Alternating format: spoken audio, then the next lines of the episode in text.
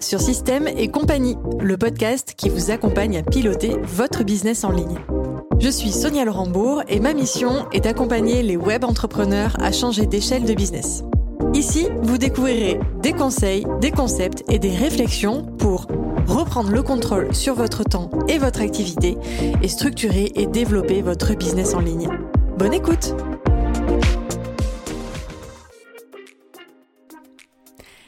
Hello, hello Je suis super heureuse de vous retrouver pour ce tout premier épisode de cette seconde saison.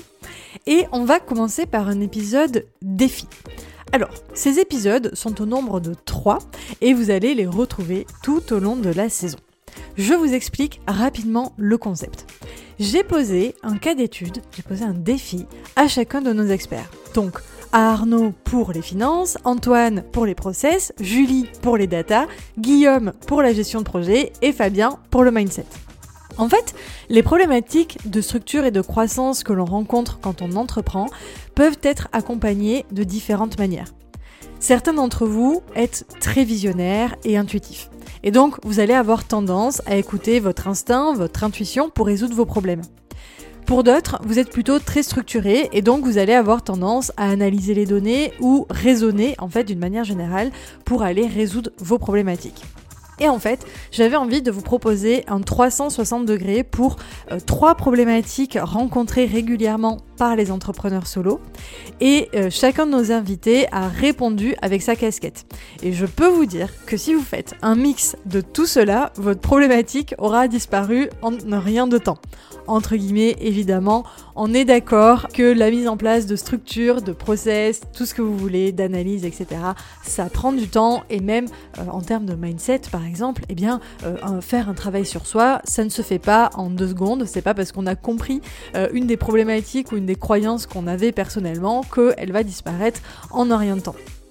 Mais vous avez compris le concept, c'est que euh, je vais vous donner en fait trois problématiques et euh, on a vraiment une réponse 360 euh, pour chacune des problématiques. Trêve de bavardage, voici la situation que j'ai posée à mes invités. Mon business vient de faire un x3 en chiffre d'affaires. Je n'avais pas vraiment prévu cela, bien que j'avais mis en place des actions commerciales et marketing, mais je ne m'attendais pas à faire un bond aussi euh, rapide en chiffre d'affaires. Donc c'est super, je suis absolument heureux, heureuse, c'est super chouette. En revanche, euh, je ne m'attendais pas non plus au revers de la médaille, même si on se doute bien hein, que chaque situation, il euh, y a un côté pile et un côté face. Je n'avais pas vraiment anticipé euh, le, le, côté un petit peu caché de l'iceberg, c'est-à-dire que maintenant, je me retrouve complètement sous l'eau. Je passe mon temps à éteindre des feux. Et clairement, il va falloir que je recrute des personnes pour m'aider. Euh, en fait, c'est génial, j'ai fait un x3 en termes de chiffre d'affaires, mais j'ai aussi fait un x3 en termes de clients. Et donc, il y a énormément maintenant de choses à gérer euh, dans le, quotidien, dans le day-to-day -day de l'entreprise. Alors, on me parle de recrutement, de structure, de système, et d'ailleurs, Sonia, tu nous en parles dans ce podcast, euh, tu nous donnes plein de conseils dessus, c'est génial, mais help euh, Sincèrement, comment je fais, par quoi je commence, euh, sachant que clairement, je n'ai pas vraiment le temps de faire tout ça. je vous disais en introduction, oui, structuré, ça prend du temps, etc. Euh, sauf que, en fait, là, j'ai carrément pas le temps de structurer mon business. Je dois avant tout délivrer ce que j'ai vendu et je suis pas du tout dans une, une, démarche, en tout cas un moment de mon business où je peux me poser, mettre à plat, etc. Voilà la situation que j'ai posée à chacun de nos cinq experts. Je vous laisse maintenant avec euh, l'écoute de chacune de leurs réponses. Vous avez également un résumé en PDF disponible dans la description. Ainsi, vous pouvez écouter sereinement l'épisode en faisant du footing ou en conduisant et retrouver l'ensemble des conseils ensuite. Arnaud, la question pour toi est que peut apporter la gestion financière dans ce cas de figure et qu'est-ce que l'on peut mettre en place? Waouh, donc euh, bah, ça fait beaucoup, beaucoup de questions, beaucoup de problèmes. Je vais essayer de les, reformuler avec euh, ma grille de lecture euh, financière. donc déjà, de ce que j'entends dans ta question, c'est un, un, petit côté inattendu. Alors, tu es victime de ton succès, tant mieux, félicitations. Euh, c'est un problème de riche comme tu l'évoquais, mais néanmoins, ça veut dire que c'est une situation qui n'avait pas été anticipée, et ça, ça va euh, un peu à l'encontre de moi, ce que je, ce que je prêche, hein, c'est justement euh, l'anticipation. Parce que bah, gérer, gérer une entreprise, on dit gérer, c'est prévoir. Donc là, on est sur une situation qui n'a pas été prévue. on est sur une situation où manifestement, on est assez passif. Mmh. on se fait dépasser, on entend des, des, recommandations à droite à gauche. Euh, on n'est pas en contrôle. Et ça, c'est aussi quelque chose d'un peu dommage. Donc, euh, c'est là-dessus que je pense que la finance peut aider à travailler. Euh, déjà, dans un premier temps, idéalement, on se serait fixé un objectif. J'entends que là, on a fait x3, mais que c'est beaucoup plus qu'attendu. Mm. Quel était l'objectif de départ? Est-ce que cet objectif, il avait déjà été envisagé, mais juste pour plus tard, et donc le succès est arrivé plus tôt que prévu, ou est-ce que juste euh, on n'avait jamais espéré faire autant, et, euh, donc on s'était pas projeté en fait sur les, problèmes de riches qu'on allait rencontrer? Euh, normalement, avec une gestion financière idéale, on aurait réalisé un, prévisionnel. Donc ça, on aurait anticipé cette éventualité notamment en travaillant avec différents scénarios. Hein, on a un scénario, euh, on va dire, médian, mm. mais l'idéal, c'est de prévoir un, best case scénario et un worst case scénario. Qu'est-ce qui se passe? Dans ce cas de figure-là, euh, on, a, on a le best case, hein, ça a été même au-delà du best case. On aurait tout à fait pu avoir le worst case, c'est-à-dire le, lancement n'a pas fonctionné. Euh, et, là, qu'est-ce qu'on fait? Comment on réagit? Donc, si on n'a pas de plan B, ça peut être inquiétant. Si on n'a pas identifié des leviers sur lesquels on puisse travailler, euh, ça, peut être très dangereux. Donc, euh, moi, je, voilà, j'appuie vraiment sur cette euh, idée d'anticipation. idéalement, en amont, on aurait fait un travail financier de, projection. Donc ça, c'est un, un, premier point, même si ça ne répond pas concrètement à ta question.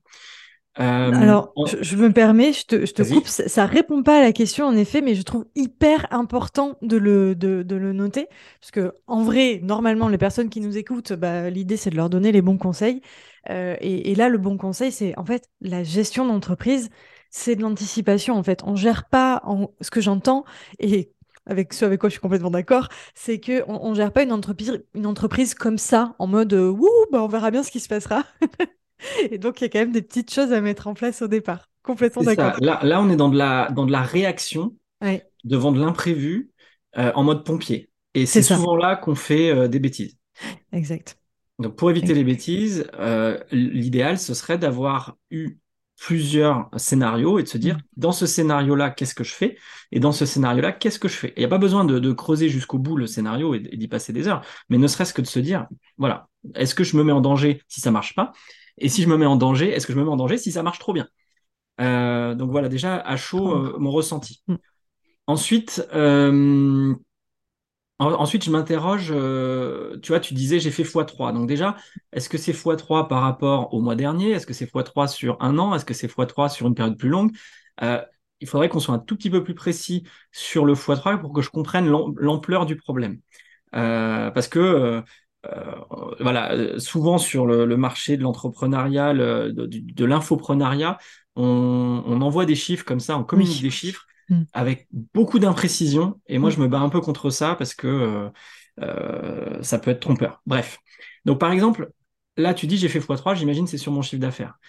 Oui, on va parler du chiffre d'affaires et je vais te dire, par exemple, pour te donner un peu plus de contexte, j'ai fait, j'ai fait, en fait, je fais régulièrement des lancements de produits et donc, euh, tu vois, par rapport au dernier lancement, celui-ci m'a rapporté euh, un chiffre d'affaires euh, trois, fois, trois fois supérieur au précédent. Et donc, qui dit trois fois plus de chiffre d'affaires dit trois fois plus de clients, en fait. C'est aussi, pour ça qu'on est en mode pompier. Bien sûr. du coup, moi, je me pose sur cette situation et j'essaye de, de, plaquer les chiffres. déjà, je ferai une distinction. Tu as fait x3 en chiffre d'affaires, mais ton chiffre d'affaires, est-ce que ça implique que tu fais aussi x3 sur tes dépenses? Euh, Quelles sont les dépenses en fait euh, directement associées, donc tout ce qui va être coût variable directement associé à ce, chiffre d'affaires qui a été généré De combien tu vas disposer en fait en marge pour pouvoir investir potentiellement dans des ressources? Euh, faut pas oublier d'ailleurs que le chiffre d'affaires, donc la, la, vente qui a été réalisée, c'est pas nécessairement du cash qui va tomber sur ton compte bancaire instantanément. Oui. Donc, il serait intéressant euh, d'aller à un niveau de granularité un peu plus fin, de voir les, modalités de paiement et de se dire à quel moment l'argent va-t-il tomber. Parce que, euh, tu vois, si je prends un exemple vraiment bête et, arrondi, imaginons que ton lancement, tu, viens de faire un lancement à 100K. Tu as vendu 100 produits à, à 1000 euros. On t'a fait 100 000. sauf que tu as proposé une modalité de paiement en, x6. Mm. Donc, du coup, euh, ce que tu vas encaisser le premier mois, par exemple, ça va être euh, un petit peu plus de 15 000 euros. D'accord? Mm-hmm. Sauf que tu as probablement eu euh, recours à des, enfin, des ressources, donc par exemple un closer, par exemple, ou, d'autres, ou peut-être quelqu'un qui prend une commission sur ton chiffre d'affaires. Par exemple, si tu as organisé un webinaire et, ton prestataire il est intéressé sur le, le volume de vente, ce, ce, coût-là, tu vas peut-être devoir le décaisser tout de suite. Donc, face aux 15 000 que tu vas encaisser, tu vas peut-être avoir des commissions à hauteur de 20% du chiffre d'affaires. Donc, c'est peut-être 20 cas que tu vas devoir décaisser. Et ça, tu vas peut-être devoir le décaisser tout de suite. Donc, potentiellement, tu vas appuyer sur ta trésorerie à hauteur de 5 cas. Euh, donc là, c'est la notion de, fonds de roulement ou de besoin en fonds de roulement. Euh, au-delà du chiffre d'affaires, il y a la notion de collecte du cash à quel moment est-ce que ça va vraiment tomber sur ton compte bancaire? Et donc de combien tu vas disposer pour pouvoir réinvestir et recruter des, euh, des personnes? Donc ça, c'est important. Ensuite, une fois que tu as, déterminé quelle est euh, bah, la marge que tu vas générer sur ton lancement euh, et que tu envisages de, recruter des, des compétences, voilà, de, de, combien tu disposes, est-ce que tu sais combien va te coûter telle ou telle compétence, comment est-ce que tu les priorises? Euh, est-ce que tu as une idée du retour sur investissement des différentes compétences que tu vas euh, recruter? Euh, Idéalement, ça aussi, ça s'anticipe. Tu vas pas recruter quelqu'un du jour au lendemain. c'est le meilleur moyen pour faire un mauvais choix. Donc, l'idéal, c'est d'avoir un peu anticipé, réfléchi en amont à quels sont les profils qui seraient intéressants dans différents scénarios et d'avoir une idée du tarif, peut-être même idéalement d'avoir des contacts et de pouvoir les actionner au moment où c'est vraiment nécessaire. Ok, hyper intéressant. En gros, je résume. Ce que j'entends, c'est, bon, dans un monde idéal, on anticipe. Et donc, vous qui nous écoutez aujourd'hui, si vous n'avez pas encore complètement euh, mis en place des choses, de toute façon, toute cette saison de podcast, ça va vraiment être là pour ça, c'est inciter en fait à mettre en place des systèmes et un peu de structure dans, vos entreprises. Euh, mais si on se retrouve un petit peu coincé, comme ça arrive. En fait, moi, j'ai vraiment beaucoup d'entrepreneurs autour de moi que j'accompagne euh, ou, même que je côtoie qui, en fait, se retrouvent du jour au lendemain propulsés comme ça, sans avoir anticipé. Euh, ce que j'entends, Arnaud, c'est première chose, en fait, euh, je me pose et je fais le point, quoi. C'est-à-dire qu'il n'y a, pas trop d'autres choix. Euh, si, j'entends bien, et je, partage quand même relativement ta vision là-dessus, c'est il n'y a pas d'autre choix que, en fait, ok, tu n'as pas anticipé, tu n'as pas pris le temps en amont, mais en fait, ce temps-là, tu vas devoir le prendre quoi qu'il en soit. Sinon, en fait, euh, on, risque, on risque un peu l'accident, quoi, quelque part. Complètement. Et moi, ça m'arrive régulièrement donc qu'on me, contacte en me disant voilà, j'ai telle ou telle situation, qu'est-ce que je fais? Mmh. Et moi, une de mes premières questions, c'est de dire bah, euh, de combien, enfin, de, quoi est-ce que tu disposes? Quelles sont tes ressources? Est-ce que tu as déjà euh, mis à plat tes chiffres? Est-ce qu'on sait précisément où on va? Et est-ce qu'on a un buffer de trésorerie? Est-ce qu'on a un petit peu de, de, marge? Euh, Et souvent, en fait, la réponse est non. C'est que l'entrepreneur en face, il a pas anticipé, pas mis en place de système, donc il n'a pas de réponse à m'apporter et on part de zéro. Hmm. Euh, et là, euh, le côté pompier, c'est même plus un pompier. Là, en fait, souvent on me contacte euh, avec, avec la, en, cherchant une solution miracle. Sauf que malheureusement, la finance ne fait pas des miracles et souvent c'est presque trop tard. Oui, je, je, je, comprends. C'est hyper intéressant. Et c'est vrai que moi aussi, souvent, j'ai cette réponse-là qui est, bah, en fait, oui, tu viens avec tes problématiques. Moi, souvent, c'est en gestion de projet qu'on vient me chercher. Euh, mais en fait, aujourd'hui, gestion de projet ou recrutement, euh, aujourd'hui, la question, elle est, peu importe euh, la situation, il va falloir qu'on mette à plat. Moi, je ne peux pas t'aider si on ne regarde pas ce qu'il y a, ce qu'il n'y a pas, comment c'est comment c'est composé, etc. et du coup, si je recentre un tout petit peu sur, sur la finance et que je résume du coup ton plan d'action, c'est un, regarder euh, les besoins qu'on va avoir en termes de ressources, donc généralement ressources humaines, pour euh, venir en fait euh, répondre à la, à, la, à la, croissance de, de l'entreprise et en tout cas à la croissance de, de travail qu'a engendré le fait de rentrer beaucoup de clients. Ça. Donc, un, on calcule en gros combien, de quoi on va avoir besoin et combien ça va nous coûter. Deux, on va regarder euh, sur le chiffre qu'on a, euh, qu'on a rentré, de quelle manière il rentre? Est-ce qu'en fait, je fais 100 000 euros d'un coup sur, sur ma trésorerie, sur mon compte, ou en fait, comme tu dis, ça va être par palier de 15 000. Et donc, si j'ai engendré des, des frais déjà avant pour le lancement, plus les frais que je dois engendrer après pour comment dire, financer mes ressources, sans compter qu'il y a aussi euh, le, fonds de roulement classique hein, avec les charges euh, régulières, les outils, etc. Euh, en gros, l'idée, c'est de calculer un petit peu tout ça, voir si j'ai besoin d'aller, entre guillemets, taper dans la trésorerie ou pas. Et du coup, ça, ça, moi, ça m'appelle aussi une, une, vigilance, c'est que il faut penser à avoir de la trésorerie quand même sur le compte parce que, ben, en fait, si demain je fais x3 sur mon, sur mon chiffre d'affaires, bah, en fait, potentiellement, le jour J, je vais pas pouvoir euh, parer à la situation parce que j'aurai pas la trésorerie nécessaire et qu'il va falloir peut-être que j'attende deux, trois mois avant de, pouvoir couvrir mes besoins et du coup, ça risque d'être trois mois très inconfortable. Absolument. Et ce serait quand même un comble que de faire un super lancement, mais de se retrouver avec des, difficultés juste parce qu'on n'a pas euh, une trésor de sécurité suffisante. Et donc celle-ci, elle se constitue dans la, dans la durée progressivement. Hein. Il ne s'agit pas de, du jour au lendemain mmh. d'arrêter tous les investissements euh, pour constituer un matelas trésorerie. Non, il faut le faire progressivement. Euh, on dit souvent qu'il convient de, de, prévoir à peu près six mois de, de charges fixes devant soi pour pouvoir pallier à la fois à, à une bonne surprise comme c'est le cas ici, mais euh, surtout à une mauvaise surprise si jamais les, les, les temps deviennent pluvieux. Euh, mais encore faut-il connaître euh, à combien se, chiffrent ces charges fixes, par exemple? Est-ce qu'on est qu'on connaît ce chiffre et est-ce qu'on a constitué euh, ce matelas? Je reviens sur la notion d'anticipation. si on veut mettre en place un matelas de trésorerie, ce sera d'autant plus douloureux si on le fait brutalement quand on en prend conscience, alors que si on le constitue petit à petit, à mesure que le business mmh. augmente, chaque effort supplémentaire est finalement assez indolore. Donc, euh, on a tout intérêt à, voilà, à constituer ce matelas de trésorerie petit à petit pour en disposer et passer sereinement les virages. Super. Et tu vois, euh, juste pour finir sur, sur la métaphore du virage, il faut, imaginer le business un peu comme une voiture de course. Plus tu plus accélères en fait, et plus bah, ton erreur de pilotage et mmh. une éventuelle sortie de piste peut être brutale. Et voilà. Donc plus on accélère, plus les virages sont difficiles à passer. Excellente métaphore. Franchement, j'aurais pas trouvé mieux parce que je trouve que c'est tellement représentatif. En fait, c'est vraiment ça. C'est-à-dire que tu, risques d'exploser en plein vol. En fait, euh, plus tu plus tu vas plus tu vas vite. En fait, hein, plus tu plus es en mode pilote euh, pilote euh, Formule 1. ouais, hyper intéressant.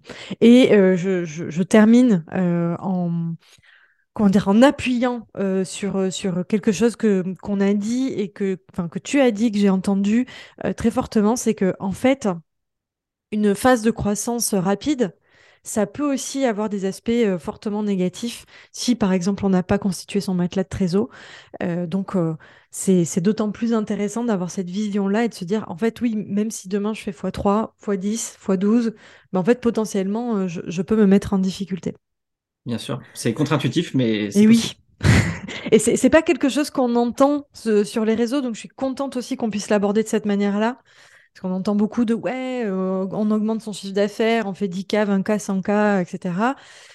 Oui, mais ça a des conséquences aussi euh, en pilotage et on n'en parle pas. Donc, oui, moi je suis, un peu en croisade contre le, les communications autour du chiffre d'affaires parce que effectivement c'est un des indicateurs importants, essentiels de l'entreprise, mais c'est aussi très trompeur.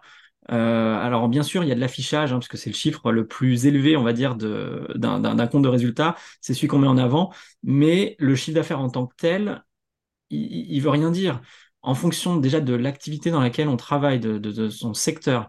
Euh, tu vois, si tu fais un chiffre d'affaires, je dis n'importe quoi, tu fais 100 euh, 000 euros en e-commerce, c'est pas du tout la même chose que de faire 100 000 euros en euh, coaching, par exemple.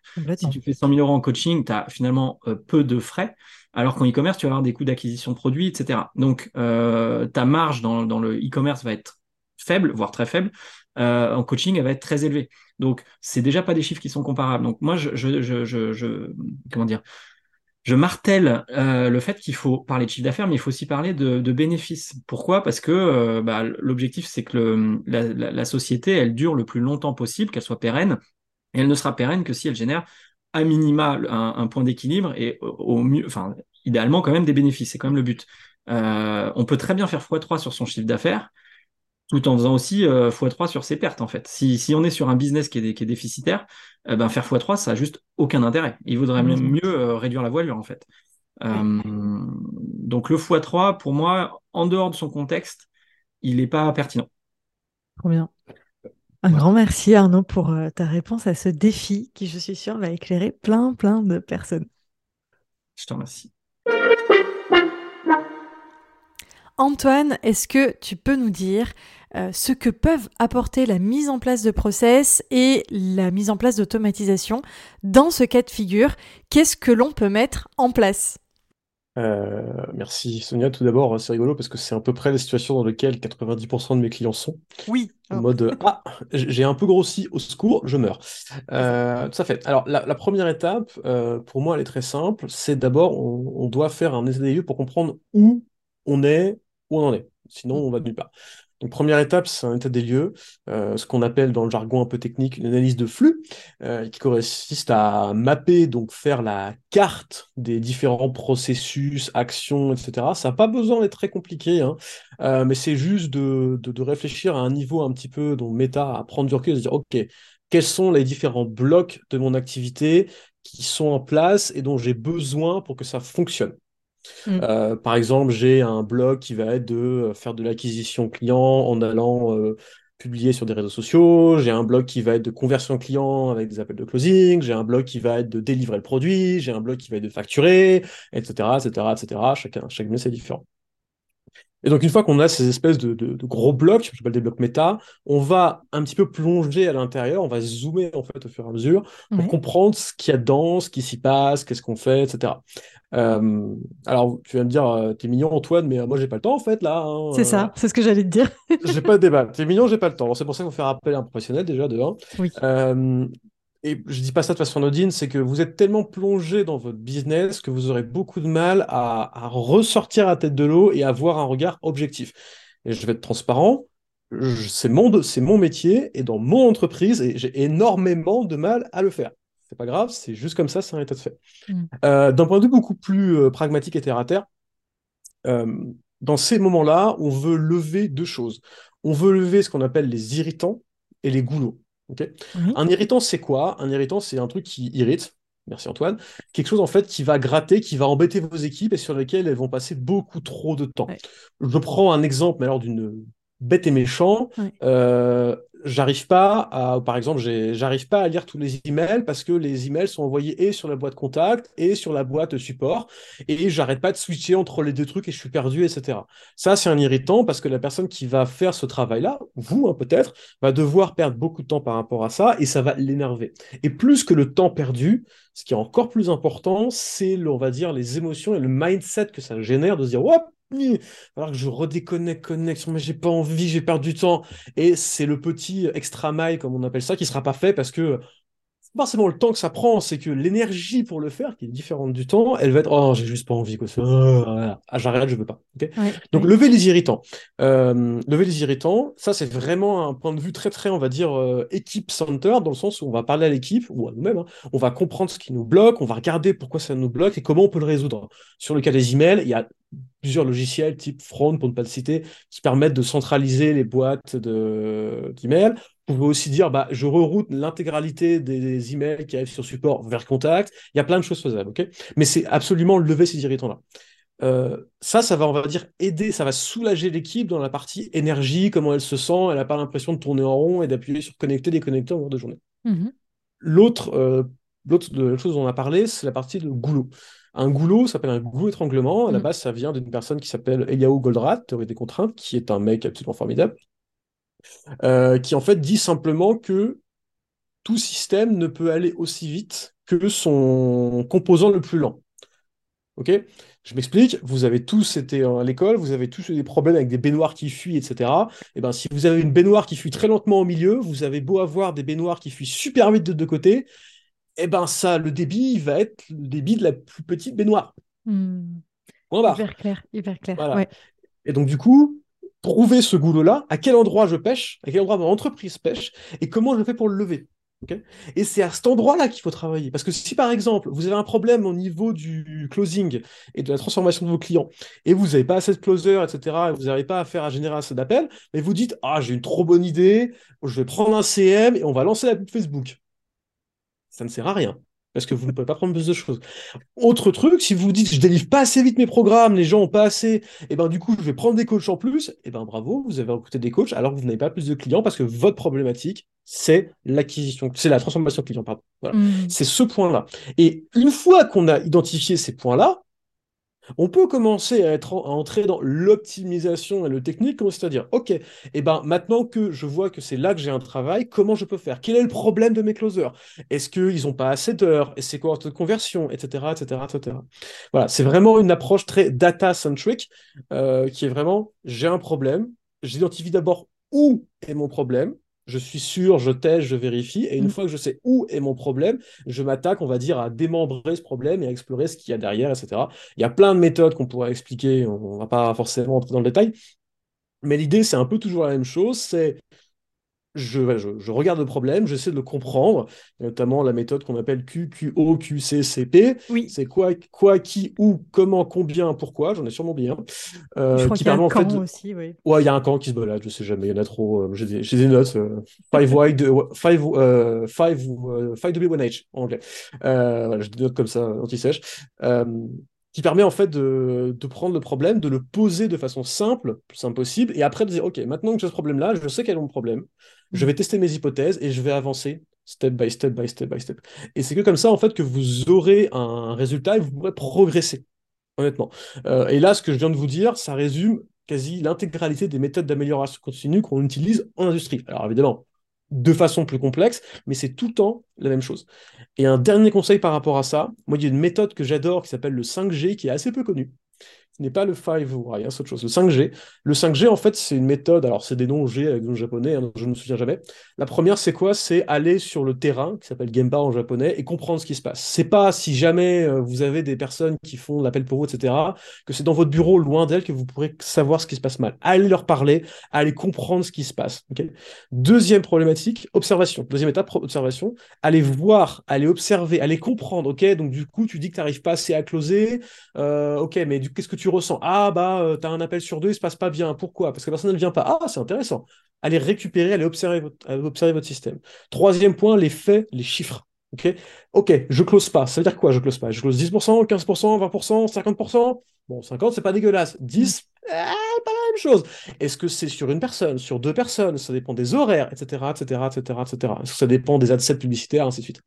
Troisième étape, la théorie, qui est en général là où ça blesse, c'est est-ce que j'ai une procédure, est-ce que j'ai un, process qui me dit comment ils doivent faire les choses? 90% hmm. du temps, il n'y en a pas. on est d'accord. Et le standard, et suite à ça, en général, on met un standard en place. C'est une méthode très simple, mais qui, bah, qui fonctionne extrêmement bien. L'étape la plus importante étant la première, je vais sur le terrain et je parle à mes équipes, je parle aux personnes qui font le taf pour comprendre ce qui se passe. Sinon, il va rien se passer. Hyper clair. Euh, on a plein de, plein de pépites là euh, pour mettre, pour mettre à plat. En, gros, euh, la réponse, si je la résume, c'est je mets à plat en fait.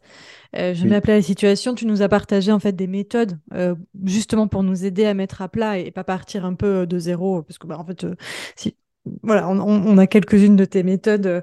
Euh, aller chercher les irritants, euh, le goulot d'étranglement, utiliser la méthode des 5G qui, qui est finalement, euh, si je la résume, c'est bah, regarder un peu la problématique sous plusieurs angles et à la fin, en fait, dire, OK, donc vu qu'il y a ça, ça, ça, et eh ben en fait, je vais processiser, processiser de telle façon ou pas, mais en général, ça arrive souvent là-dessus. Ok. et euh... j'ajouterais juste une dernière chose, si tu le permets. Vas-y, bien sûr. Sur la problématique qui est amenée, euh, il y a un dicton qui dit When in doubt, zoom out.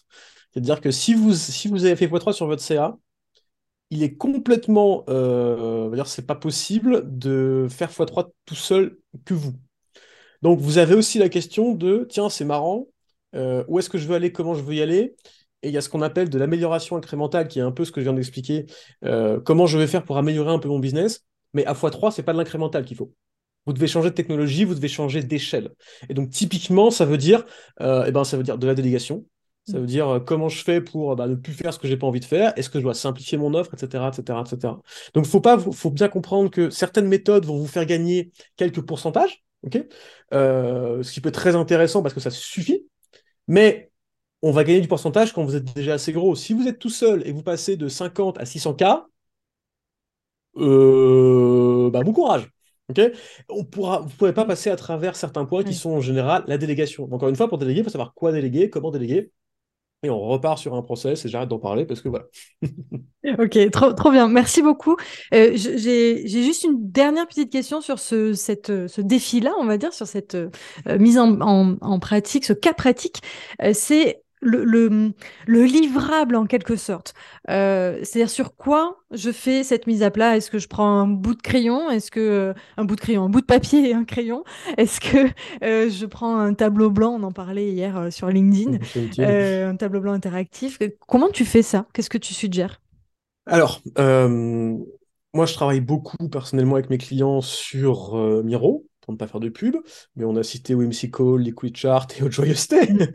euh, le point, en fait, n'est pas forcément l'outil. Le point, c'est qu'est-ce que vous en faites. Euh, donc, j'ai envie de dire, si vous êtes en présentiel avec vos équipes dans votre bureau, vous allez acheter un post-it et vous mettez des post-it au mur, ça suffit largement. Et la plupart des méthodes se font avec des post-it. Il faut bien comprendre que l'outil n'est que le support sur lequel on va projeter la méthode. Donc, et à la base, Miro, c'est un tableau blanc parce qu'à distance, on avait du mal avec les post-it. Hein. Voilà, c'est vraiment ça. le point. Donc, n'importe quelle méthode fonctionnera. L'important, c'est que ce soit partagé, vu et compris. Ça coche ces trois critères-là. Vous faites ce que vous voulez. À part taguer sur les murs, encore. ok, trop bien. Merci beaucoup euh, pour ta réponse. Ouais, euh, assez fan de Miro aussi pour, euh, pour mettre à plat, diagnostiquer un petit peu ce qui se passe. Très, très pratique. Eh bien, écoute, merci beaucoup, Antoine, pour ce, défi. Et écoute, on te retrouve sur le suivant. Guillaume, la question pour toi, euh, dans ce cas de figure, qu'est-ce que peut nous apporter la gestion de projet ou le management et qu'est-ce que l'on peut mettre en place? Alors, c'est c'est hyper vaste comme sujet parce que souvent souvent d'ailleurs c'est très curieux à observer, c'est que les entrepreneurs en fait ils ont mis en place des choses et ils s'attendaient pas à ce que ils se disaient je, le fais parce que je pense que ça va marcher, mm. mais en fait ils y croyaient pas réellement. Et en fait après ils, arrivent euh, et ils sont sous l'eau et esclaves de leur boîte en fait. Euh, et, ça, c'est absolument terrible. C'est ça. Euh, pour moi, quand on a fait grandir comme ça une activité, euh, il est temps, pour, comment dire, gestion de projet, ça veut dire qu'on va lister des projets et que ces projets, on va les prioriser, on va choisir lesquels on va traiter en premier. Ok? Ça, c'est la théorie. moi, je pense que les meilleurs projets du monde sont ceux qui ne sont jamais faits.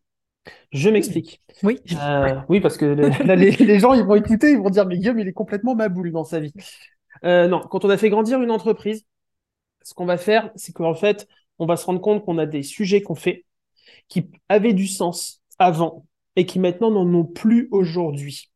Donc en fait, souvent, la première bonne étape pour euh, tenir le choc, et ne pas exploser en vol, parce que ça existe vraiment, hein, les entreprises qui explosent en vol, euh, c'est une des vraies causes de fermeture des boîtes. Euh, en fait, c'est d'accepter de se dire, il y a des choses que mon entreprise ne va plus faire. Parce que le ratio finalement temps, argent, plaisir, n'oublie pas le plaisir, euh, n'a plus de sens. Mm. Ou certains produits finalement n'ont plus de sens dans la gamme. Je vais vous donner un exemple à tous ceux qui nous écoutent. moi, j'ai par exemple travaillé avec une entrepreneuse qui en fait euh, avait un produit où le tarif bougeait énormément euh, parce qu'elle faisait beaucoup de tests et ceci et cela. Et donc, en fait, euh, elle avait aussi des clients qui lui disaient, bah, écoute, je veux bien qu'on travaille ensemble. Par contre, c'est pas encore mon moment. Donc, je vais te faire finalement un prépaiement, ce qu'on appelle un bon d'engagement, histoire qu'on puisse commencer dans 3, 6, 8 mois. très bien. Et en fait, au début, quand l'entreprise est petite et qu'elle a besoin euh, de, de, trésorerie, en fait, de hein, faire rentrer du cash, de faire mm. rentrer du cash, ça prend du sens. Euh, par contre, quand l'entreprise a vraiment grossi, euh, en fait, moi, c'est ce que je dis à cet entrepreneur, je fais ce sujet, maintenant, tu vas le couper. Pourquoi? Parce que ton entreprise a un flux de clients régulier. Donc, en fait, être capable de sécuriser euh, quelques clients trois mois à l'avance, on s'en fout. Ce n'est plus un problème, ce n'est plus le sujet. Et donc, du coup, simplifie ta bande passante. Ça veut dire que tu simplifies tous tes systèmes de vente parce que bah, il faut forcément un système de vente. Ça crée de la facturation, de l'encaissement. Euh, ça va créer euh, du suivi administratif. ça va créer du parcours prospect pour, qu'ensuite, effectivement, il confirme son achat plus tard. Enfin, ça, ça rajoute énormément de complexité. Donc, moi, je pense déjà, lorsqu'on fait face à une très forte croissance, on ne peut pas tout absorber en une fois. Et que très souvent, le bon choix, c'est de couper euh, des branches, pas forcément malades, mais des branches qui n'ont plus de sens. Et d'accepter que ce soit le cas. Euh, tu vois, par exemple, certains infopreneurs, euh, j'ai déjà vu le cas, où en fait, on a dit, bon, j'ai beaucoup de produits, maintenant j'ai compris quel était vraiment le produit qui me plaît et qui fonctionne eh ben, les anciens, euh, on va arrêter de les vendre, on va les mettre peut-être même en accès libre, on va envoyer les contenus aux clients en disant, bah voilà, on va fermer cette partie sur la plateforme, euh, donc on simplifie les systèmes, on leur envoie les contenus et puis on garde après ce qui est utile. Euh, donc il y a vraiment une étape, enfin ça a un nom, ça, c'est vraiment l'étape de rationalisation. ça a un nom. et pour moi, c'est vraiment important. Et souvent, les entrepreneurs, ils ont du mal à ça. Parce que ces projets qui avaient du sens par le passé, ils les ont quand même aidés à se construire. Euh, et, donc forcément dire ah ben ce truc-là il m'a été vraiment utile par le passé, euh, le couper ça me fait peur. Qu'est-ce qui se passe si jamais ça ne tient pas la route? Qu'est-ce qui se passe si il y a une vraie peur autour de ça et ça se comprend. Malgré tout, souvent c'est une première étape nécessaire. D'ailleurs j'interviens souvent à ce niveau-là moi. Euh, c'est ok qu'est-ce qu'on fait Bon voilà première étape pour moi on coupe les projets qui sont inutiles, qui sont plus assez générateurs d'argent, bref qui prennent plus de sens dans le contexte nouveau qui est celui d'aujourd'hui. Ok hyper clair. Ça, c'est le premier point. Et je pense qu'en fait, euh, c'est le plus intéressant parce que euh, finalement, en quelques décisions difficiles mais clés, d'un seul coup, tu récupères un bol d'air. Et, ça, pour moi, c'est important. Je sais pas si tu l'as vécu, toi, hein, ce genre de cas, mais... Euh, oui, c'est en fait ce, que, ce que je vois chez les entrepreneurs, c'est la, c'est pas une question de difficulté, mais c'est plus du mindset. Comme oui. c'est vraiment le, le, côté humain euh, dont tu parlais euh, dans ta présentation. comment définir ça? Ça fait peur en fait. Ça fait peur d'aller à l'étape d'après parce qu'on connaît bien l'étape d'avant on était plutôt confortable dedans. C'est celle qui nous a permis aussi d'arriver là où on est aujourd'hui. Et donc, on se dit, mais si on lâche ça, on va pas pouvoir aller à l'étape suivante. C'est ça, il y a une espèce de truc illogique, en fait, qui se crée euh, dans, le cerveau de la personne, en mode, bah, si j'arrête ça, alors que c'est ça qui m'a amené ici, euh, ça ne va pas pouvoir continuer. Donc, ouais, ouais, complètement. Je vois de quoi tu parles. Voilà. Donc, euh, une fois qu'on a coupé les branches qui ne prennent plus de sens, Mm. Euh, en, général, on a un peu d'air, mais on est quand même toujours en train d'éteindre des feux un petit peu partout. Euh, bon, alors quand on éteint des feux un petit peu partout, la première question généralement qu'on a avec les entrepreneurs, c'est quels sont les feux qui peuvent vraiment faire mal à l'entreprise? Encore une fois, on est toujours sur de la priorisation des projets. C'est quels sont les feux qui peuvent faire mal à l'entreprise? Je vais donner un exemple. Si aujourd'hui, c'est très, très, très terre à terre, hein. Euh, si jamais aujourd'hui on s'est engagé d'un point de vue commercial à faire une réponse à tous les clients en 24 heures et qu'en fait notre équipe aujourd'hui est taillée, euh, sous-taillée et qu'on fait des réponses en 48 heures, et eh ben en fait euh, il faut pas s'inquiéter de ça. C'est-à-dire qu'en fait, on fait une petite communication aux clients, on leur dit, je vous préviens, en ce moment, on est très occupé, ne soyez pas surpris. On, est proactif sur la com, très important. Ne soyez pas surpris et on va peut-être vous répondre en 48 heures plutôt que 24. Et en fait, on s'est acheté du temps en fait sur ce sujet-là. Ça permet du coup, parce que finalement, le client, s'il a la réponse pertinente, est-ce que 24 heures de plus ou de moins, ça va changer sa vie? A priori, non. Donc en fait, il y en a plein des sujets comme ça où on peut se contenter d'attendre et de les faire tourner avec un service entre guillemets dégradé, euh, mais suffisant. Et euh, ça, pareil, ça permet de s'acheter du temps pour les sujets qui derrière, euh, eux, vont vraiment avoir un impact, notamment sur le chiffre, parce que souvent, quand on en arrive là, c'est que la boîte a connu bah, une très forte croissance, hein, c'est le sujet. Euh, donc, ça veut dire que du chiffre, est rentré. Et du coup, bah, comment est-ce qu'on le retient, cet argent? Parce qu'il y a, y a aussi un vrai sujet. Alors, c'est pas ma brique aujourd'hui, la partie financière, mais euh, euh, c'est quand même lié. C'est que on a fait rentrer beaucoup de clients. Comment est-ce que du coup, euh, on se dit on va les traiter? Ok, très bien. Donc souvent, on va chercher à recruter, mettre des freelances, on va les mettre dans l'urgence, ils sauront pas quoi faire, on va payer dans le vent, et en fait, l'argent nous file entre les doigts. Et après, c'est un, moteur de frustration qui est absolument colossal. Mmh. Euh, où on a l'impression d'avoir plus d'argent en chiffre d'affaires, c'est vrai. Et en fait, la marge, elle n'a pas bougé.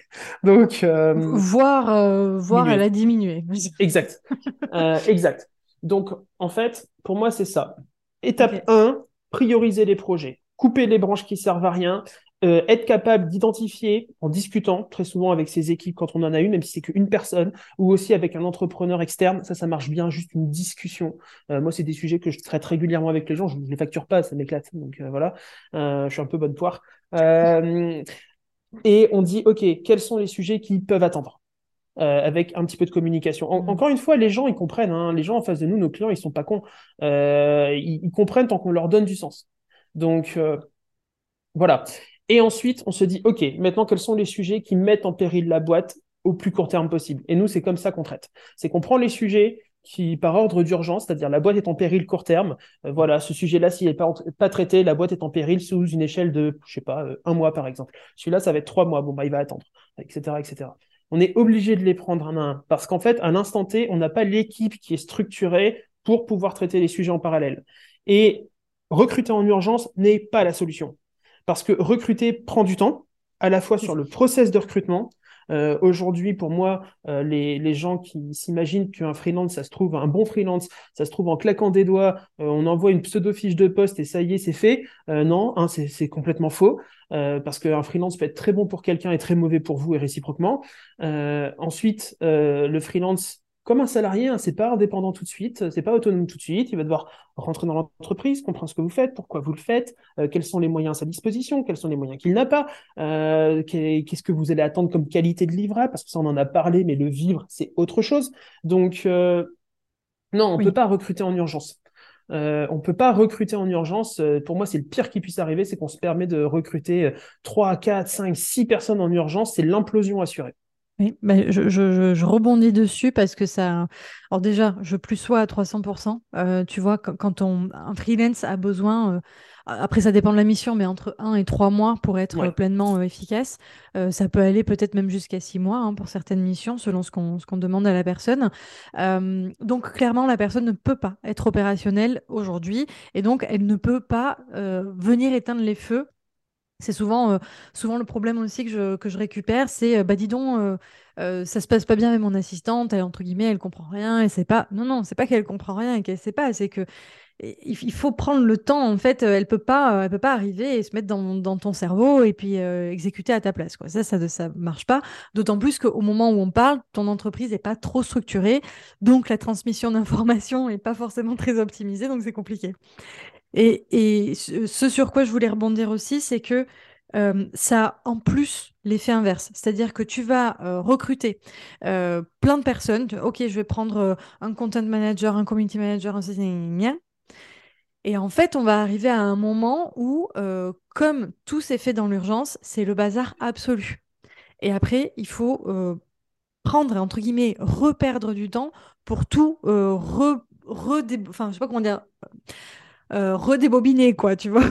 c'est pas, c'est pas le terme, mais je pense que Ouais. tu vas comprendre. Et, ça, ça prend un temps fou.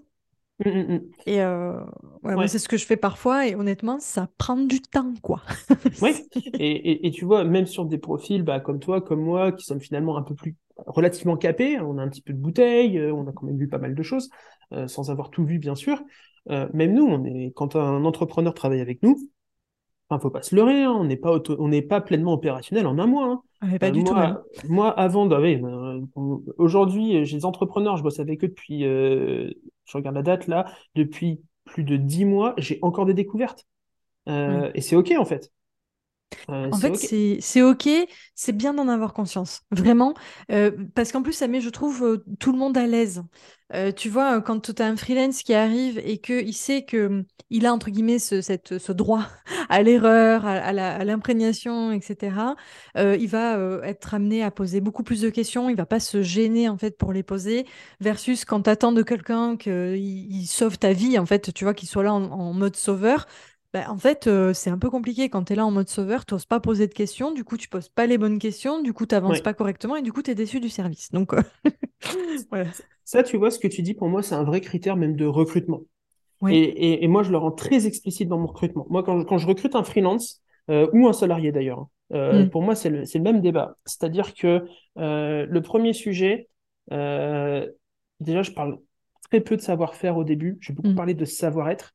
Parce que c'est pas que la personne aura un, euh, sera une personne sympa ou pas, c'est pas le sujet. C'est est-ce que son savoir-être va matcher à celui de la boîte. Et, et donc, euh, c'est très clair. C'est au début et sans langue de bois. Parce qu'en plus, souvent, on peut avoir tendance à un peu, on va dire, embellir la mariée. euh, de l'entreprise lorsqu'on va faire le pitch euh, bah, Oui. pour le pour la personne à recruter hein, et que derrière on va lui dire oui alors voilà on va faire ci on va faire ça ouais non moi, je suis très cash. Je fais, OK, l'ambition, c'est ça. Par contre, à l'instant T, les galères, c'est ça, ça, ça et ça. Ça veut dire qu'on est parti pour trois mois de chaos. Donc, si jamais travailler dans le chaos est quelque chose qui te gêne, ça veut dire qu'il ne faut pas travailler avec nous. Mm. Euh, tu, tu vas être malheureuse. Tu, tu, chère personne, tu vas être malheureuse. Et donc, ça veut dire que tu vas monter en frustration. On va monter en frustration. Tout le monde va perdre du temps. Ça marche pas. Donc, euh, moi, je, je suis plutôt partisan du je dis les choses de façon extrêmement cash, que ce soit sur le contexte de la boîte, mais aussi sur le caractère des gens avec qui elle va travailler. Moi, par Mm. exemple, c'est ma nature. Je suis quelqu'un d'extrêmement direct. Euh, je dis les choses, c'est jamais euh, positif ou négatif. Quand ça va bien, je le dis. Quand ça va pas, je le dis aussi, parce que le but, c'est de tendre vers du meilleur. Donc, c'est toujours très constructif. Mais tout le monde n'est pas forcément réceptif à ça. Donc, euh, ça s'adapte. Donc, moi, c'est systématiquement, c'est ça. C'est le contexte de la boîte, c'est ceci. Les interlocuteurs privilégiés seront ceux-là. Et voici leur façon de travailler. Est-ce que vous êtes à l'aise avec ça Moi, tant que ça, c'est pas clair, il est hors de. Je parle même pas de savoir-faire. Parce que après, si jamais on commence par le savoir-faire, on va dire, ah, elle, est, elle est vraiment compétente, cette personne. Et donc, on, va on, aura, on aura tendance à faire des compromis sur le savoir-être parce qu'elle a l'air vachement compétente quand même. Et derrière, c'est un, c'est le, c'est le, bah, c'est l'échec assuré. Hein. Mm. Euh, pour moi, c'est l'échec assuré. Oui, je, je suis assez d'accord. Et, et sur cette question de, euh, comment dire, de, tu vois, est-ce que la personne va être, euh, va avoir un profil qui va poser des questions, qui va pas Mm. hésiter, en fait, euh, entre guillemets? Alors, quand je dis à mettre les mains dans le cambouis, c'est vraiment aller comprendre qu'est-ce qui se passe, etc. C'est vrai que c'est une question que, que, que j'aime bien poser en entretien aussi, un peu sous forme, bon voilà, tu es dans telle situation, tu as ça à réaliser. Et tu te rends compte en fait que tu n'as pas que tu n'as pas tous les éléments, il te manque ça ça ça et puis en fait il te manque même telle compétence en fait il, il te manque une brique quoi. Et en gros tu fais quoi? L'idée c'est un peu de savoir est-ce que la personne elle va euh, faire des recherches, est-ce que elle va tout de suite demander? C'est pas forcément non plus euh, le- la, la meilleure chose hein, parce que des fois c'est bien aussi d'autonomiser un peu le, le- le truc. Euh, est-ce que entre guillemets, on va se rendre compte qu'elle va pas oser? Enfin voilà, c'est intéressant d'aller creuser un petit peu là-dedans sur le comment comment elle va réagir. Ouais, ça, je le fais, mais pas sous forme de questions, je le fais sous forme d'études de cas. Je ne Oui. recrute jamais quelqu'un sans faire une étude de cas. C'est mieux. Même, même sur du profil exclusivement opérationnel, type euh, assistant, etc. Je, je fais systématiquement de l'étude de cas. Et euh, si cette personne a une compétence métier, euh, par exemple, je sais pas, le, le SEO, enfin, le SEO, sinon je vais me faire taper sur les doigts par quelqu'un. Euh, donc c'est la capacité à positionner un site dans le moteur de recherche, généralement Google, euh, le SEO. Euh, et ben en fait très souvent je vais lui proposer une étude de cas qui va être globalement dans son périmètre mais qui va en sortir un peu. C'est-à-dire que je vais pas faire le SEO, le placement pour le placement, je vais faire le SEO dans un but de conversion de lead par exemple, Mm. et je vais lui dire voilà, euh, via le SEO, on veut avoir autant de leads par mois, on veut avoir tel genre de choses, etc. La situation à l'instant T, c'est ceci, la concurrence, c'est cela, qu'est-ce qu'on fait? Et donc, en fait, euh, je- par nature, je fais sortir les gens du concept même du SEO, du SEO pur et dur, parce qu'en fait, euh, il va y avoir du trafic sur le site. Ouais, mais sauf que moi, j'ai pas demandé du trafic, j'ai demandé de la conversion de lead. Donc, ça veut dire qu'il va devoir sortir un petit peu du sujet. quoi. Mm. Je vois l'idée. Je- Hyper je le- intéressant. Je le force tout le temps, ça, en, en étude de cas, euh, parce que c'est pareil, en, en face de nous, euh, on a besoin de gens qui, qui pulsent. En tout cas, moi, c'est mon besoin. J'ai besoin de gens qui pulsent, de gens curieux, euh, de gens qui aussi euh, ne vont pas avoir ce caractère de euh, ça, c'est pas mon périmètre, donc c'est pas mon problème. Et bien sûr que ton cadre est, est défini et est clair. Par contre, ça- on ne travaille pas en silo, en fait. J'ai pas Mhm. besoin, j'ai pas envie d'être à chaque fois un passe-plat entre le, me- le mec du marketing et le mec du SEO euh, en, en mode ils se parlent pas sauf si jamais je fais un meeting à trois quoi. Ça c'est criminel. A fortiori dans et ça peut arriver hein, dans les freelances euh, ou en salarié en travail full à distance. Euh, Oui. c'est voilà. Non, non, mais je, je, je fais des grands gestes depuis tout à Oui, l'heure. Oui, ouais. oui, oui, je vois totalement de quoi tu parles. Oui, oui, non, non, c'est vrai que Mm, même mo- moi, je travaille qu'avec des freelances. Enfin, c'est rare euh, quand j'ai des clients qui ont, qui ont des salariés. c'est- arrivé. Mais en fait, euh, J'ai plutôt, j'étais là au moment où on a recruté les salariés, mais disons que c'est hum, c'est souvent le cas. C'est souvent le cas. On a le content manager d'un côté, le sales de l'autre, le, le, le, marketing de notre côté. C'est hum, c'est parfois euh, compliqué de faire communiquer tout le monde. Et en fait, bah, ça, fait partie de la restructuration. Quoi. Tout simplement de déciloter tout ça. Oui, et, c'est un classique pourtant. En fait, c'est fait naturellement dans les entreprises un peu plus classiques. Euh, bah, c'est les fameuses réunions de la machine à café. Hein. Euh, c'est les fameuses réunions de la machine à café qui en réalité apportent beaucoup de choses. Tout à fait. Et qu'on n'a pas en remote en fait. et qu'on n'a pas en remote. Tout à fait. Du coup, si je conclut un petit peu sur cette, sur cette première phase.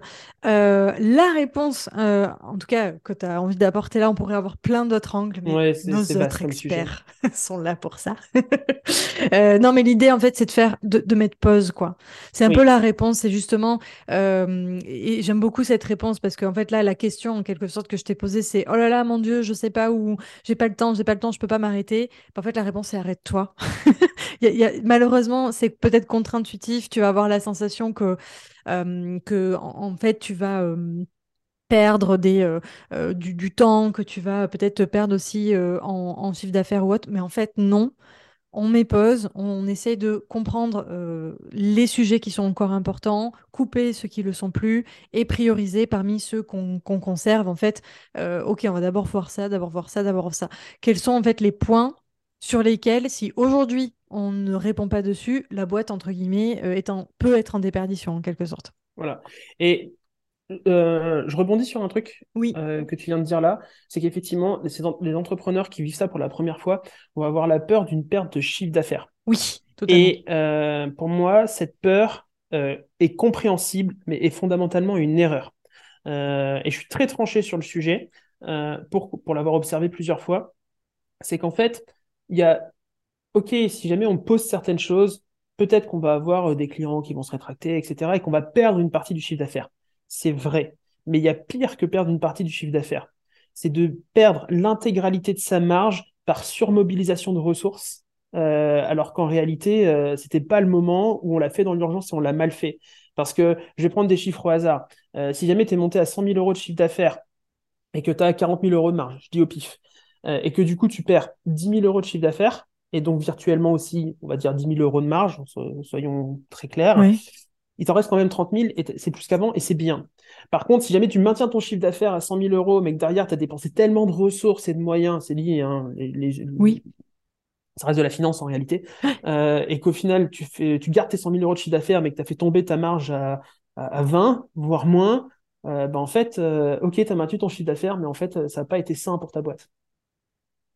Hyper intéressant. Du coup, euh, deuxième réponse, euh, ne pas euh, se précipiter en fait dans, dans, le recrutement. Et c'est vrai que en fait, ce qu'on voit, c'est l'inverse, c'est-à-dire les, les, entrepreneurs se précipitent à recruter et se posent pas sur la, la, question de quel, en fait, quel projet je dois continuer de mener, quelle chose je dois arrêter, etc. Super. Bah, écoute, ça me paraît, ça me paraît hyper clair. Est-ce qu'il y a des choses que tu as envie de rajouter qu'on n'aurait pas abordées ou, ah bah, on a fait un grand tour? je pense qu'on a fait le tour déjà pour se fixer les premières idées qui Super. vraiment mettre pause et prioriser parce que sinon on va en parler pendant 4 heures. Tout à fait. et j'ai dit, vous n'avez pas 4 heures pour répondre à cette question. T'as fixé le cadre, je m'y tiens. Trop bien. écoute Guillaume, un immense merci euh, pour, euh, pour cet éclairage et on se retrouve du coup dans un prochain épisode et dans un prochain défi. Salut. Ça marche. Ciao. Julie, j'ai une question pour toi. Dans cette configuration, qu'est-ce que je peux faire en termes de data, en termes de suivi des métriques? Alors pour pouvoir euh, pour pouvoir aider quand on est euh, quand on est dans ce type de problématique, moi ce que je conseillerais c'est vraiment de, pouvoir monitorer en fait euh, déjà son, son évolution et ses succès, par exemple notamment ses, ses succès de campagne, parce que mmh. si on monitore en fait, on peut déjà voir la vague arriver. Euh, mm. on peut déjà voir en fait qu'il y a par exemple beaucoup plus de trafic sur un site, on peut voir qu'il y a beaucoup plus de, de, clics sur un bouton, plus de conversions, etc. déjà mm. directement en amont. Donc on peut déjà anticiper un petit peu euh, ce qui est en train d'arriver. Euh, on peut aussi voir quels sont les leviers en fait qui ont fait décoller le business.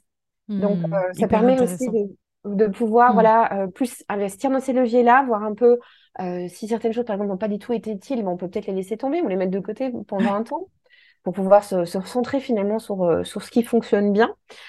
capitaliser sur, sur voilà, une cible particulière, un média particulier, etc., pour pouvoir se, se recentrer par rapport à tout ça. et ce qui est intéressant aussi, c'est de pouvoir se dire, bon, OK, par rapport aux objectifs que je m'étais fixés, si je m'en suis fixé dès le départ, hein, parce que c'est souvent aussi ce, qui pêche. Euh, donc, pouvoir un peu se, se, refaire une structure par rapport à ces objectifs. Donc, se dire, OK, ma, ma vision, c'est ça, c'est vers ça que je veux aller, moi, euh, dans quelques années, dans un an, etc. Essayer de, de pouvoir un peu restructurer tout ça et de se fixer des objectifs par rapport à cela, donc euh, qui sont importants pour euh, le pour son pour son business, pour faire en sorte que son business réponde à, à nos, propres attentes. Et en fonction des objectifs qu'on se pose, ben, ben, voilà, c'est recentrer certaines actions. Et ces actions, ben, les identifier par rapport à des KPI qui soient smart, donc qui puissent être mesurables, quantifiables, qui puissent être aussi placés dans le temps et se dire, ben voilà, euh, à un moment donné, je veux que il se passe ça euh, à tel moment et regarder ce qui se passe à ce moment-là. Est-ce qu'on est, euh, en, en, lien avec ce qu'on avait estimé et attendu? Est-ce qu'on est justement dix fois plus haut, dix fois plus loin alors que ce n'était pas du tout prévu? Et là, ben, le fait de pouvoir compiler de la data, ça nous permet d'essayer de comprendre aussi ce qui s'est passé. Est-ce qu'il y a eu mmh. un truc? Est-ce qu'il y a eu euh, quelqu'un qui a parlé de nous, qui avait énormément d'influence, et du coup, notre truc, en fait, il s'est envolé? Euh, Enfin, ce genre de choses, en fait, peut avoir parfois beaucoup plus d'impact que ce qu'on pense. Et donc, c'est intéressant de pouvoir comprendre, en fait, ce qui s'est passé et de pouvoir mettre des objectifs pour euh, le, la suite et pouvoir suivre ça, voilà, suivre ça au jour le jour, limite, ou en tout cas de manière régulière. Précise. Ouais, voilà, c'est ça. Alors, du, du coup, j'ai plusieurs choses qui me viennent par rapport à ce que tu dis. Donc là, ce que j'entends, on va se concentrer là-dessus sur, euh, dans un premier temps. Ce que j'entends, c'est ce que tu suggères de faire avant que la situation en fait arrive à celle que j'ai décrite. Donc on, va rester là-dessus, mais je vais, j'anticipe déjà, je vais te poser la question de, ok. Mais si je l'ai pas fait et que j'en arrive quand même là, qu'est-ce que tu, qu'est-ce que qu'est-ce que je peux mettre en place en fait? Est-ce qu'il y a des choses à mettre en place? Parce que peut-être que la, la réponse ce sera euh, bah, en fait, entre guillemets, c'est trop tard. Il faut que tu repartes sur une, une prochaine, une prochaine, euh, comment dire, une prochaine session euh, de, de, data. Mais peut-être que la data a posteriori peut pas forcément t'aider. Je dirais, ben voilà, ce qui est fait est fait à un moment donné. Il faut aussi, euh, tu vois, pas avoir de, de regrets, de remords. c'est, ce qui est passé est passé. Mais il y a toujours moyen de se dire, OK, c'est comme, euh, tu vois, aujourd'hui est le premier jour du reste de ta vie. Oui. Euh, aujourd'hui, tu peux commencer à faire certaines choses. Et donc, euh, pour savoir par où commencer, parce que le problème aussi avec la data, c'est que tu en as tellement, tu peux tout suivre, tu peux tout monitorer, du coup, tu te noies dedans. Oui, complètement. Donc, c'est pour ça que je pense que au jour où J, au jour où tu te dis, OK, maintenant, je vais prendre les choses en main, je vais essayer de structurer les choses, c'est de vraiment réfléchir à toi, quels sont tes objectifs en fait? Qu'est-ce que tu veux pouvoir faire pour ta boîte? Qu'est-ce qui est vraiment important pour toi, là où tu veux aller? Et en fonction de ça, de fixer tes objectifs et de commencer à mesurer, ne fût-ce que tu vois, 4-5 euh, trucs, 4-5 KPI en lien avec ces objectifs-là. Et alors, justement, c'était une de mes questions. Comment tu définis euh, ces KPI, puisque c'est souvent la problématique des entrepreneurs, c'est OK, je me fixe des objectifs, alors, c'est pas forcément évident d'ailleurs de fixer des objectifs, mais une fois qu'on a allez, on a suivi, peut-être on, s'est fait mentorer, on a suivi une formation, on a mis des objectifs relativement euh, smart, mm-hmm. en tout cas actionnables, euh, et euh, on se dit, OK, maintenant je vais monitorer ces objectifs. Comment je, fais, comment je choisis les KPI à, monitorer et comment en fait, en effet, je ne m'embourbe pas dans trop de KPI en, mode, OK, en fait, je suis 50 trucs, mais il y en a trop, puis euh, en plus, euh, en termes de reporting, si tu fais ça manuellement, en gros, tu le fais jamais, quoi. ouais, ouais, donc clair, c'est clair. Euh, ben, moi, moi, j'ai tendance, tu vois, quand je fais ma formation, par exemple, pour les, les, dashboards, je passe toujours par une première partie qui est en lien avec le fait de déterminer ses objectifs. Parce que pour moi, c'est hyper essentiel. Avant de commencer à construire un truc, c'est de se poser et de réfléchir à, OK, mais qu'est-ce que j'ai vraiment besoin, en fait, de mesurer? Mmh.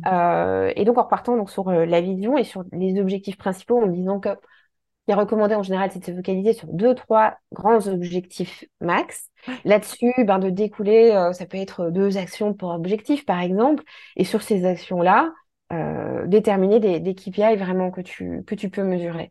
Et comment est-ce que tu peux te dire, OK, je vais euh, atteindre ça? Comment est-ce que tu peux placer une target? Parce que ça, c'est hyper, hyper important de te placer une target. Parce que si tu n'en mets pas, tu vas dire, ah, OK, j'ai fait ça. C'est bien, c'est pas bien. Bon, je sais pas, je fais ça, voilà.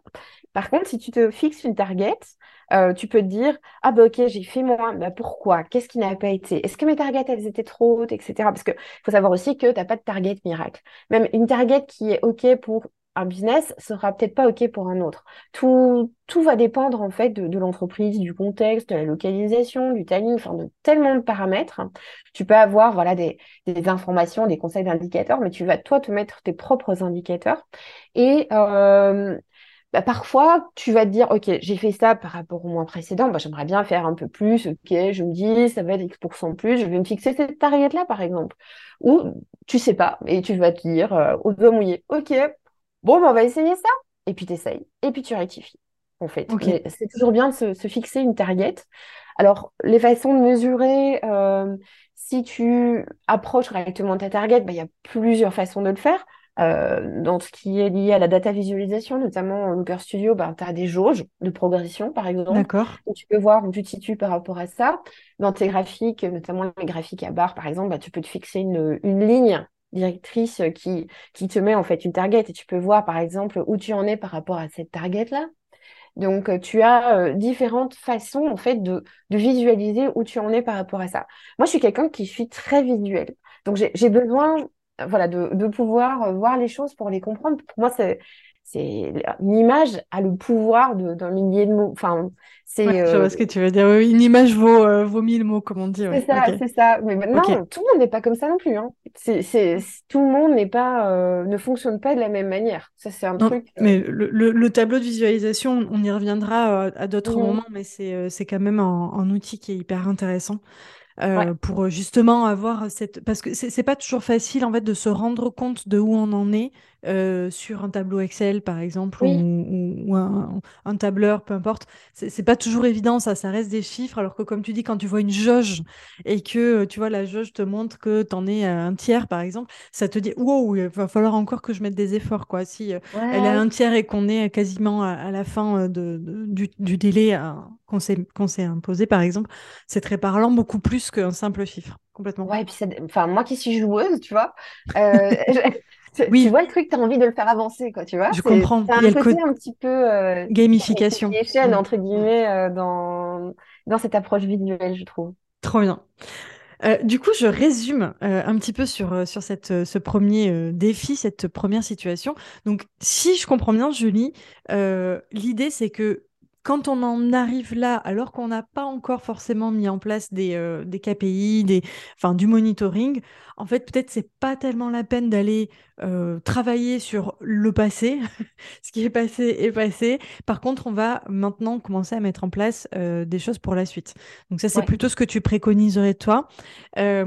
si j'entends bien, en gros, l'idée, c'est on se refixe des objectifs on définit euh, les métriques à suivre et euh, on, pose ce que tu as dit des targets. Donc, je veux bien que tu nous, rapidement, que tu nous dises, c'est quoi euh, la différence? En fait, tu en pourrais confondre KPI, target. Est-ce que tu peux bien définir un petit peu les deux? Ok. Donc, tes KPI, c'est des, métriques que tu peux suivre, des métriques de performance que tu vas suivre, que tu vas allouer à certaines actions donc, par exemple, je, je vais lancer une nouvelle euh, newsletter. Ben, un KPI, ça pourrait être euh, qui, soit, qui soit smart, donc qui soit bien défini dans le temps. Donc, mmh ça pourrait être euh, atteindre 1000 abonnés après trois mois, par exemple. Ça pourrait être quelque chose comme ça. Donc là, c'est vraiment quelque chose de clair et de défini. Non, les 1000, les 1000 abonnés, ben voilà, ça, ça va être ma target. Donc, c'est ce que je veux atteindre avec ce, ce, ce, KPI après le, le temps que je me suis fixé. Ok, ok, hyper clair. Hyper clair, merci beaucoup. Et alors, est-ce que tu aurais un conseil sur le, dernier point en fait de ce défi qui est euh, je suis sous l'eau?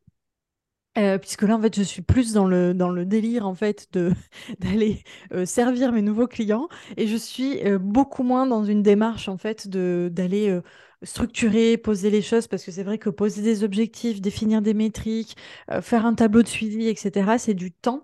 Est-ce qu'il y a un minimum euh, viable product qui, pourrait, en fait, faire en sorte que je ne me retrouve pas dans la même situation dans six mois ou dans trois mois? euh, sans en fait me demander un, un travail. Tu vois, par exemple, je vais pas me mettre à Looker Studio parce que clairement, là, il faudrait que je me forme, j'ai pas le temps. Euh, alors, on peut toujours déléguer, hein, évidemment. Julie est là pour ça. Mais dans, dans le, dans l'idée, je, je délègue pas forcément ça. Qu'est-ce que je peux faire au minimum, en fait? Euh, le minimum, c'est de d'identifier où tu peux aller chercher toi-même les datas qui t'intéressent. C'est de te dire, OK, ces datas-là, comment est-ce que je peux les retrouver? Où est-ce que je peux les retrouver? Et euh, de te faire euh, allez, une, euh, une petite, euh, une, une petite liste, une petite to-do, tu vois, à faire régulièrement, à dire, OK, je prends le temps d'aller regarder pour ces informations-là, où j'en suis. Parce qu'en fait, je pense que ben, t'es, t'es dans euh, l'euphorie et le stress de ce genre de situation. En fait, ce qui est le plus important, je pense, hein, à mon sens, c'est de vraiment se poser deux secondes, arriver en fait à se dire, stop, je mets pause euh, et je regarde et je comprends ce qui se passe.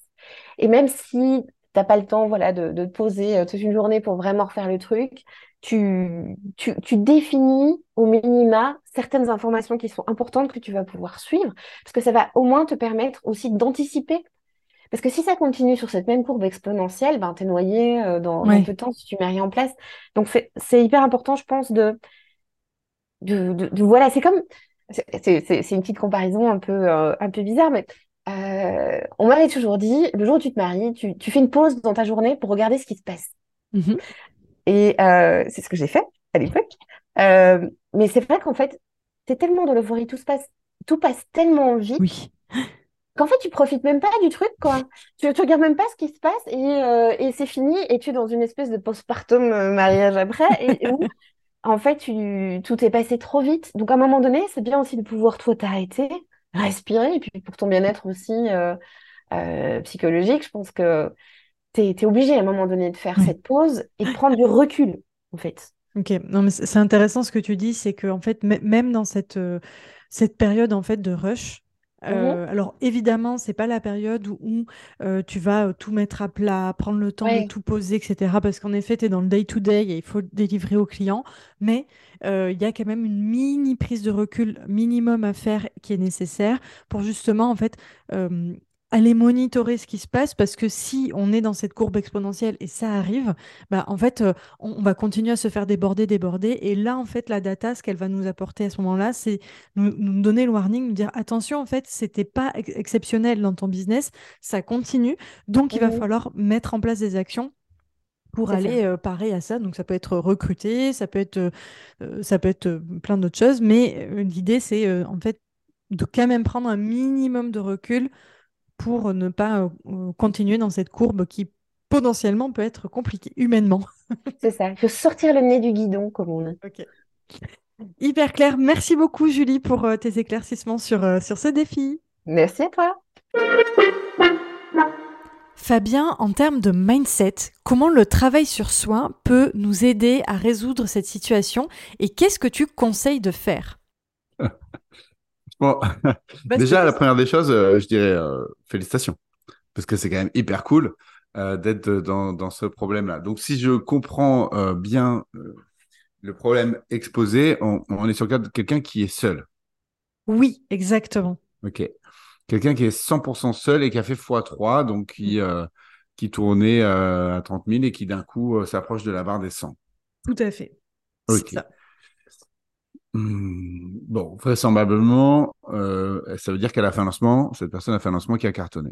En gros, c'est l'idée. En gros, c'est l'idée. Bon, déjà, ça veut dire quoi? Ça veut dire que elle a fait un lancement, elle a fait rentrer une cohorte. Mm. Il y a trois fois plus de monde que d'habitude. Ouais. Néanmoins, euh, ça n'a pas duré trois fois plus longtemps. L'accompagnement, il va être de, soit de 3, de 6 ou de 8 mois, éventuellement 12 mois si jamais elle a fait l'erreur de partir sur un truc de 12 mois au départ. Mais en tout cas, il va pas être plus long. Donc j'ai envie de dire, euh, effectivement, euh, les conseils du type non mais vas-y, euh, sors, la tête de l'eau, respire, va faire des vacances et tout, ça marche pas. là, quand t'as le feu, t'as le feu. Mm. Donc j'ai envie de dire, courbe les chines, fais le dos rond et tiens bon jusqu'à la fin de cet accompagnement-là. Mm. parce que c'est effectivement très compliqué de mettre des choses en place alors que tu es en train de, de rouler à fond, voire même d'accélérer. Oui, complètement. Donc, donc moi, j'aurais plutôt tendance à euh, essayer de consolider, même si c'est un peu fragile parce que les bases n'ont pas été posées, mais consolider ce qui existe déjà. Mm. Donc peut-être, tu vois, euh, euh, l'aider à gérer un peu mieux son temps en faisant des blocs. Mm-hmm. essayer à tout prix d'éviter le multitâche. Oui. Tu vois, je me rappelle, tiens, là, je suis en train de connecter avec une cliente euh, avec qui euh, j'avais bossé, qui était à peu près dans ce cas, qui avait fait genre un lancement à 100 000 euros. Euh, et bon, elle avait prévu de faire un, bon lancement, mais pas à ce point-là. Et elle, elle était effectivement on fire. Mm. Et, et, je me rappelle qu'on était en coaching, et puis toutes les trois minutes, même pas trois minutes, toutes les minutes, ça sonnait sur son téléphone. Ah ouais, d'accord. Et elle était et elle regardait. Et elle mm. répondait pas, mais elle regardait. Et là, limite, je voyais son niveau de charge mentale monter au fur et à mesure de la conversation parce qu'avec moi, ça a duré genre euh, longtemps. Et elle savait qu'il y avait tout ça, tu vois. Ok, et, hyper intéressant. Et, là, ce jour-là, on l'a pointé du doigt. Hmm. Tu vois? J'ai dit, attends, mais euh, déjà, dans quel monde tu as encore des notifications sur ton téléphone C'est vrai. En fait, c'était euh, c'était son, son, Slack de client, enfin la cohorte. ouais, mais tout, elle avait tout. à l'époque, elle avait même Insta, tout, enfin même des ah trucs qui n'avaient rien à voir. Enfin, on partait de loin, quoi. Mais tu sais, euh, il y a beaucoup de gens encore comme ça, ne hein, faut pas croire. Hein. Quand, quand tu as, arrêté, tu comprends même pas que les gens en ont encore. Mais il y en a beaucoup qui, en ont, qui les ont toujours et qui les ont toutes. Il y a même des gens qui reçoivent euh, des trucs du Figaro et du Monde sur leur téléphone. Ça existe encore. Si, si, je t'assure. bon, c'est très drôle. Il y a des gens qui font ça encore. Il y a des gens qui font ça. Euh, bon, voilà. Donc, déjà, moi, j'irai travailler avec cette personne sur ça pour sauver les meubles. C'est-à-dire, donc, gestion de son temps, gestion de son énergie. Euh, au quotidien. Donc l'aider à l'aider à, faire des blocs de temps, à pas trop avoir d'interruption, éviter le multitasking autant que possible. Donc en faisant des blocs de, demi-journée ou de quart de journée, etc. Euh, travailler peut-être aussi sur son alimentation, sur son sommeil, tu vois, enfin vraiment des trucs un peu de, de, base, mais ultra importants pour, euh, pour gérer son énergie en fait pour qu'elle tienne. Hyper ça, c'est la première réponse. On recentre, quoi. On recentre sur soi et, en fait, euh, bah, c'est la machine qui va faire fonctionner le truc pendant les 3 à 6 prochains mois, là, sur le, la période ben, de rush. On, on, peut pas ralentir, en vrai. On est mm. parti, donc il faut tenir bon. Voilà. Ce qu'on veut absolument éviter, c'est d'exploser en plein vol. exact. Ok, hyper intéressant. Après, il y a une deuxième partie de la réponse. Tu veux mm. maintenant ou plus tard? Bah ouais, vas-y, je la veux bien.